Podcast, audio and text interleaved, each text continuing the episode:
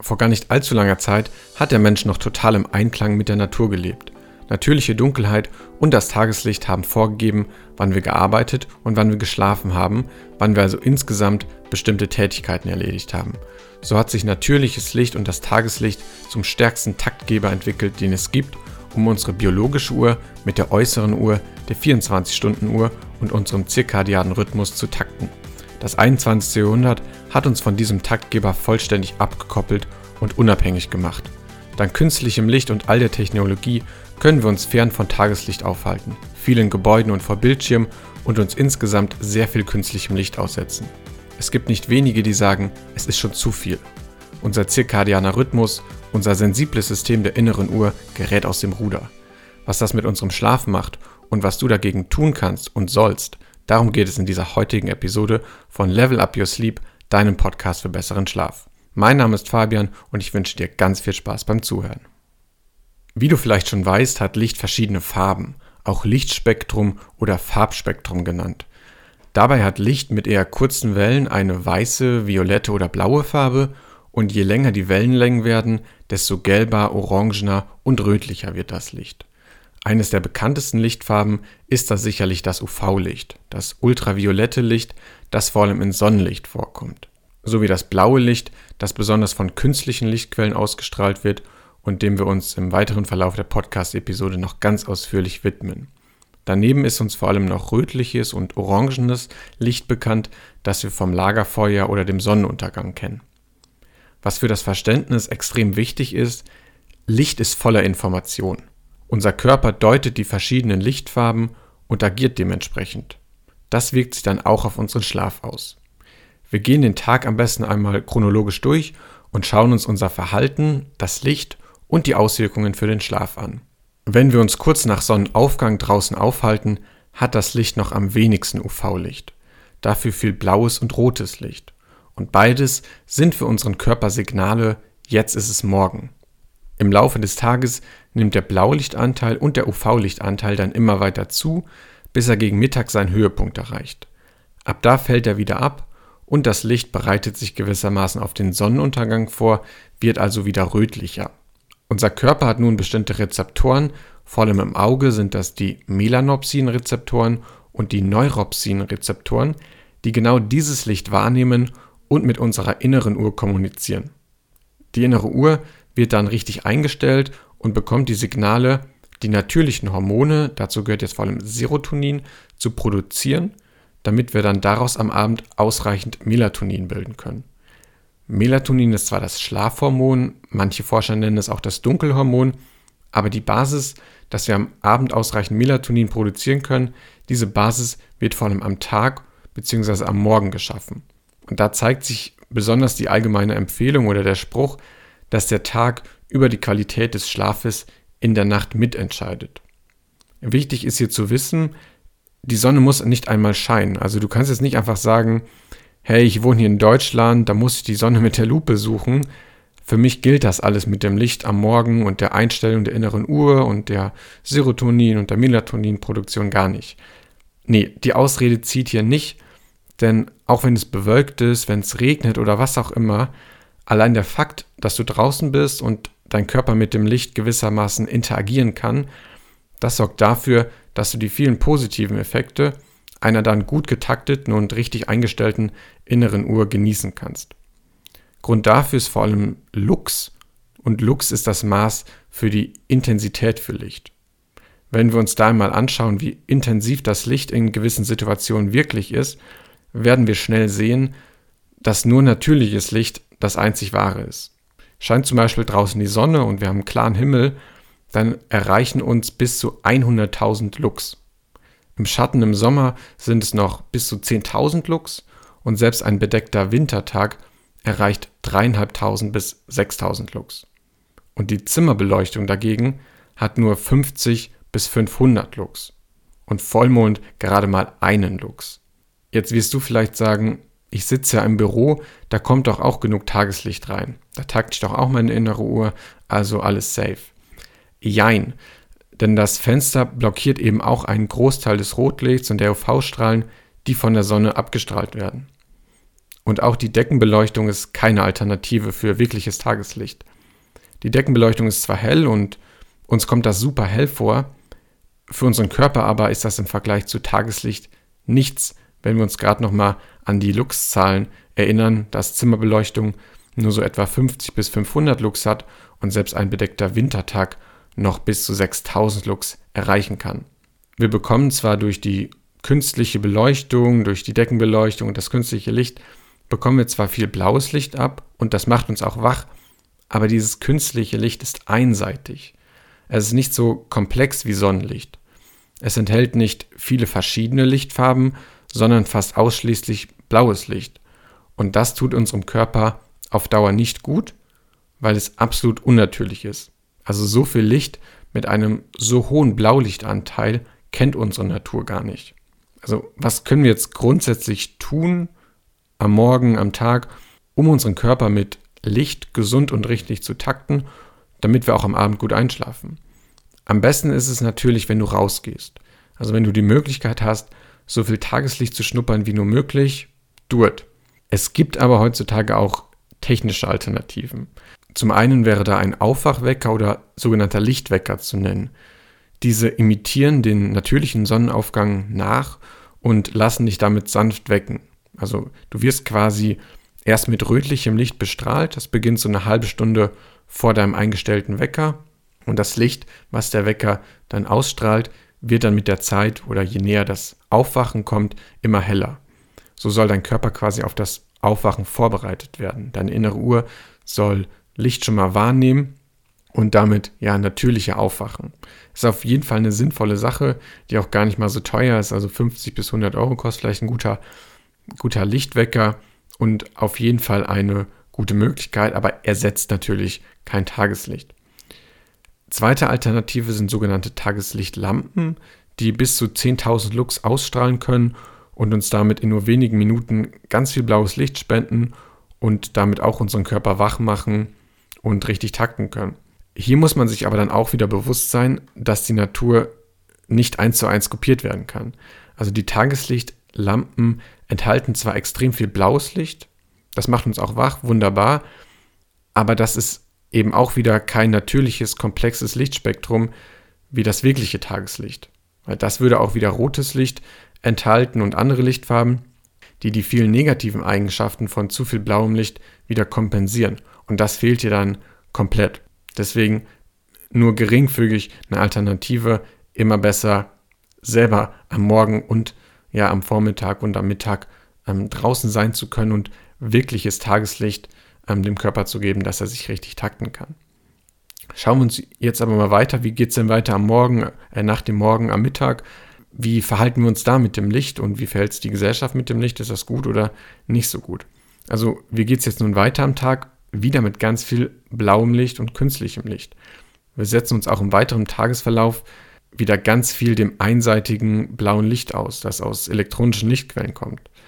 Wie eben bereits erwähnt, ist zwar auch in Tageslicht viel blaues Licht enthalten, das ist aber nicht so schlimm, weil Tageslicht enthält eben gleichzeitig auch rotes Licht und andere Lichtfarben und dieser Mix ist es, der natürlich ist und auf den unser Körper geeicht ist. Mit einseitigem blauen Licht, was wir uns dann im weiteren Tagesverlauf immer weiter geben, kommt der Körper auf Dauer nicht zurecht, was sich dann auch auf unsere Zellebene ähm, auswirken kann und zu kaum mehr reparablen Schäden führen kann. Das ist vor allem Schäden am Auge gemeint. Da haben wir ein ganz ausführliches YouTube-Video zu gemacht. Kann ich dir nur empfehlen, einfach mal blaues Licht und Schlafphonaut eingeben, dann wirst du das finden. Aber schauen wir uns das jetzt nochmal genauer an. Was machen wir jetzt also im weiteren Tagesverlauf? Wie verhalten wir uns? Also im weiteren Tagesverlauf bekommen wir weiter ganz viel blaues Licht ab. Also im Extremfall bekommen wir den ganzen Tag gar kein Tageslicht ab. Das kann zum Beispiel sein, wenn wir morgens aus dem Haus fahren, am besten noch in der Tiefgarage, dann fahren wir zur Arbeit, parken dort noch in einem Parkhaus oder so oder huschen nur schnell rein ins Gebäude. Nach der Arbeit gehen wir ins Fitnessstudio, von dort wieder nach Hause. Jackpot. Den ganzen Tag kein Tageslicht gesehen. Nicht so geil. Wir bekommen also den ganzen Tag äh, zwar Licht ab, aber nur ganz viel blaues Licht aus Decken, aus unserem Computerbildschirm etc. Und dieses viele blaue Licht, was wir dann im weiteren Tagesverlauf unserem Körper geben, auch nach Sonnenaufgang, das gibt es eigentlich gar nicht. Also wenn wir uns die Geschichte der Menschheit anschauen, gab es keine Zeit, zu der der Mensch noch nach Sonnenuntergang blauem Licht ausgesetzt war. Was war denn normal und natürlich? Es war Mondlicht angesagt, es war Lagerfeuerlicht angesagt und es war Kerzenlicht angesagt. Das kennen wir ja heute gar nicht mehr. Hier fängt dann dieser, dieser ganz natürliche Wahnsinn an mit unseren Hormonen, die den Schlaf beeinflussen und was sich eben negativ auf den Schlaf auswirkt, dass wir das gar nicht mehr kennen, dieses rötliche Licht. Denn wird es normalerweise dunkel, dann reduziert unser Körper das Stresshormon Cortisol und bildet das Schlafhormon Melatonin. Das entsteht dann wiederum aus dem Glückshormon Serotonin, das wiederum aus der Aminosäure L-Tryptophan entstanden ist. Und wie du vielleicht schon weißt, vertragen sich ja Cortisol und Melatonin gar nicht. Das habe ich auch in Podcast Folge 3 thematisiert, was wir auch daran sehen, dass sich unser Körper etwa ab 3, 4 Uhr ganz natürlich umstellt. Der senkt dann die Melatoninproduktion und beginnt wieder Cortisol zu produzieren und damit den Aufwachprozess einzuläuten. Wird es dann wieder hell, produziert unser Körper eben immer mehr Cortisol und kein Melatonin mehr. Unser Körper ist darauf seit Jahrhunderten geeicht und angepasst. Er hat es immer gesagt, hey, wird's dunkel, Cortisol runter, Melatonin hoch. Und dieser angeeignete Mechanismus, der funktioniert jetzt gar nicht mehr. Warum? Weil wir eben am Abend uns blauem Licht aussetzen, weil blaues Licht überall ist. Wir fragen uns mal, wo ist es denn abends noch dunkel? Wir haben LED-Lampen, die von der Decke scheinen, wir haben den Tablet oder das Laptop an, wir haben den Fernseher an und das Smartphone und all das irritiert unseren Körper und unterdrückt und verzögert die natürliche Melatoninproduktion. Und wenn wir uns an die vielen wichtigen Aufgaben erinnern, die Melatonin hat, zum Beispiel Einläutung des Einschlafprozesses, Regeneration in der Nacht, das Interagieren mit vielen wichtigen Wachstumshormonen und so weiter und so fort, dann ist es geradezu fatal und fahrlässig, wie wir mit Licht am Abend umgehen. Hier ist aber auch wieder wichtig zu wissen, es ist nicht zwingend das Licht am Abend, was schlecht ist. Es ist die Eintönigkeit auf blaues Licht, die unser Körper zu dieser Zeit einfach nicht erwartet. Er erwartet eigentlich rötliches Licht, weil die Sonne ist ja untergegangen. Und ähm, das muss man sich halt bewusst sein. Es ist nicht das Licht am Abend, was schädlich ist, sondern es ist die Lichtfarbe. Aber jetzt habe ich da groß philosophiert, wie schlimm alles ist was können wir denn jetzt tun? Was kannst du tun? Ganz im Mode sind da sogenannte Blaulichtfilterbrillen.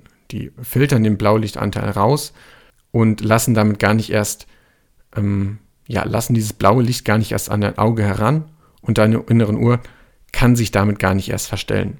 Es ist gerade 20 Uhr, als ich den Podcast hier aufnehme und auch ich trage eine Blaulichtfilterbrille. Beziehungsweise ich bin Brillenträger, also ich trage keine Blaulichtfilterbrille, sondern ich trage sogenannte Blaulichtfiltergläser über meiner normalen Brille drüber. Aber bringt das was oder ist das nur Modeerscheinung und da machen sich ein paar einen Reibach draus? Nee, es bringt wirklich was. Also es ist kein, kein ähm, Humbug. Die Brillen können 90% und mehr des blauen Lichts herausfiltern bzw. blockieren. Da sollst du beim Kauf auf jeden Fall darauf achten, wie viel Prozent des blauen Lichts kann diese und jene Brille wirklich blockieren. Ich empfehle dir Brillen der Marke Prisma. Habe ich dir auch unten verlinkt in den Show Notes beziehungsweise in der Beschreibung. Und falls das jetzt irgendwie Werbung sein sollte, dann Halleluja, ist das hier Werbung. Ich bekomme dafür nichts, aber man muss ja heutzutage immer alles als Werbung markieren. Was sind jetzt positive Folgen der Brille, wenn du die aufhast, wenn du die trägst? Ähm, wirst du relativ schnell merken, dadurch, dass du ja die Brille trägst und über dein Auge kaum noch blaues Licht ähm, wahrgenommen werden kann, kann dein Körper viel mehr Melatonin produzieren. Also die Melatoninproduktion wird eben nicht mehr unterdrückt, weil die Melano Melanopsin-Rezeptoren in deinem Auge einfach kein blaues Licht mehr wahrnehmen und dementsprechend nicht das Signal weitergeben an deine Zirbeldrüse, hey, draußen ist es hell, kein Melatonin, sondern ja, es kommt eben kein blaues Licht mehr durch ins Auge und dementsprechend bekommt die Zirbeldrüse das Signal, hey, draußen ist dunkel, produziere mal Melatonin, damit wir gleich gut einschlafen können. Also das wirst du auf jeden Fall merken, wenn du so eine Brille mal ausprobierst, dass du schneller müde wirst. Aber wie gesagt, aber hier muss man jetzt nicht paranoid werden und die Brille den ganzen Tag tragen. Es reicht, wenn du die ganz normal ähm, abends aufziehst, wenn es einfach natürlicherweise dunkel werden sollte. Wir haben jetzt hier die ähm, Zeitumstellung gehabt. Da dauert es ja sehr, sehr lange, bis es wirklich dunkel wird. Und da kann ich dir nur empfehlen, ja, mach, mach die Rollläden ähm, zu Hause runter, auch schon etwas früher, wenn es draußen noch ein bisschen hell ist und gewöhn deinen Körper ähm, ja, an natürliche Dunkelheit schon ein, zwei Stunden, wenn es geht, länger vor dem Einschlafen. Und du wirst sehen, ähm, ja, dass du auch im Sommer gut einschlafen kannst. Was kannst du jetzt noch machen? Ähm, bei deinem Bildschirm kannst du sogenannte Blaulichtfilter verwenden. Da gibt es für ähm, Windows gibt es da Voreinstellungen oder einfach das Programm Flux, F-L-U-X googeln. Dann wirst du da auch was finden. Da kann man den Bildschirm entsprechend einstellen. Und diese Blaulichtfilter reduzieren dann den Blaulichtanteil der Geräte. Beim Smartphone kannst du da entsprechend auch Blaulichtfilter, Apps und so weiter verwenden. Das ist alles kostenlos, wirst du finden. Hier ist aber wichtig zu wissen, damit wird ja nicht das Licht aus der Decke gefiltert.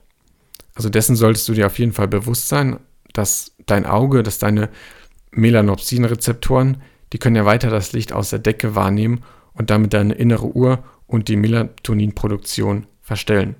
Also es bringt herzlich wenig, sage ich jetzt mal, ähm, sich schön die Filter zu geben über Bildschirm, über Tablet, über Smartphone, wenn trotzdem dein ganzer Raum hell erleuchtet ist. Weil dann wirst du, wird dein Auge eben auch das ja, künstliche Licht wahrnehmen und ähm, deine innere Ruhe entsprechend verstellen. Also da sind Blaulichtfilterbrillen die bessere Alternative.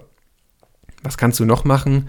Ähm, mach die Bude mal ganz dunkel, salopp gesagt. Also schau einfach mal, was passiert, wenn du wirklich dein Zuhause, deine Räume viel dunkler machst, als du das normalerweise machst. Du wirst sehen, ähm, wie natürlich und schnell du auf einmal müde wirst.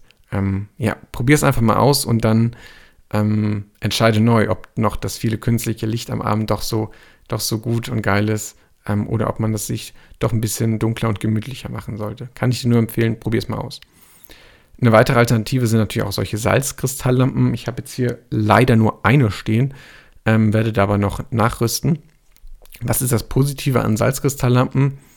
Die strahlen zwar auch Licht aus, aber keines, was deinen zirkadianen Rhythmus, also deine innere Uhr beeinflusst, weil Salzkristalllampen so eher so ein orangenes, rötliches Licht ausstrahlen. Und das können wir ruhig am Abend ähm, über unser Auge wahrnehmen, weil wir wissen, unser Auge erwartet jetzt sowieso rötliches Licht, die Sonne ist untergegangen, Lagerfeuer etc. Ähm, kann ich dir nur empfehlen, solche Salzkristalllampen mal zu empfehlen. Packe ich in Empfehlung auch unten rein. Eine weitere Empfehlung, das ist hier jetzt auch wieder Werbung, wenn ich da vorsichtig sein muss, ähm, ist Smart Home und Philips Hue ist ein gutes, gutes Beispiel.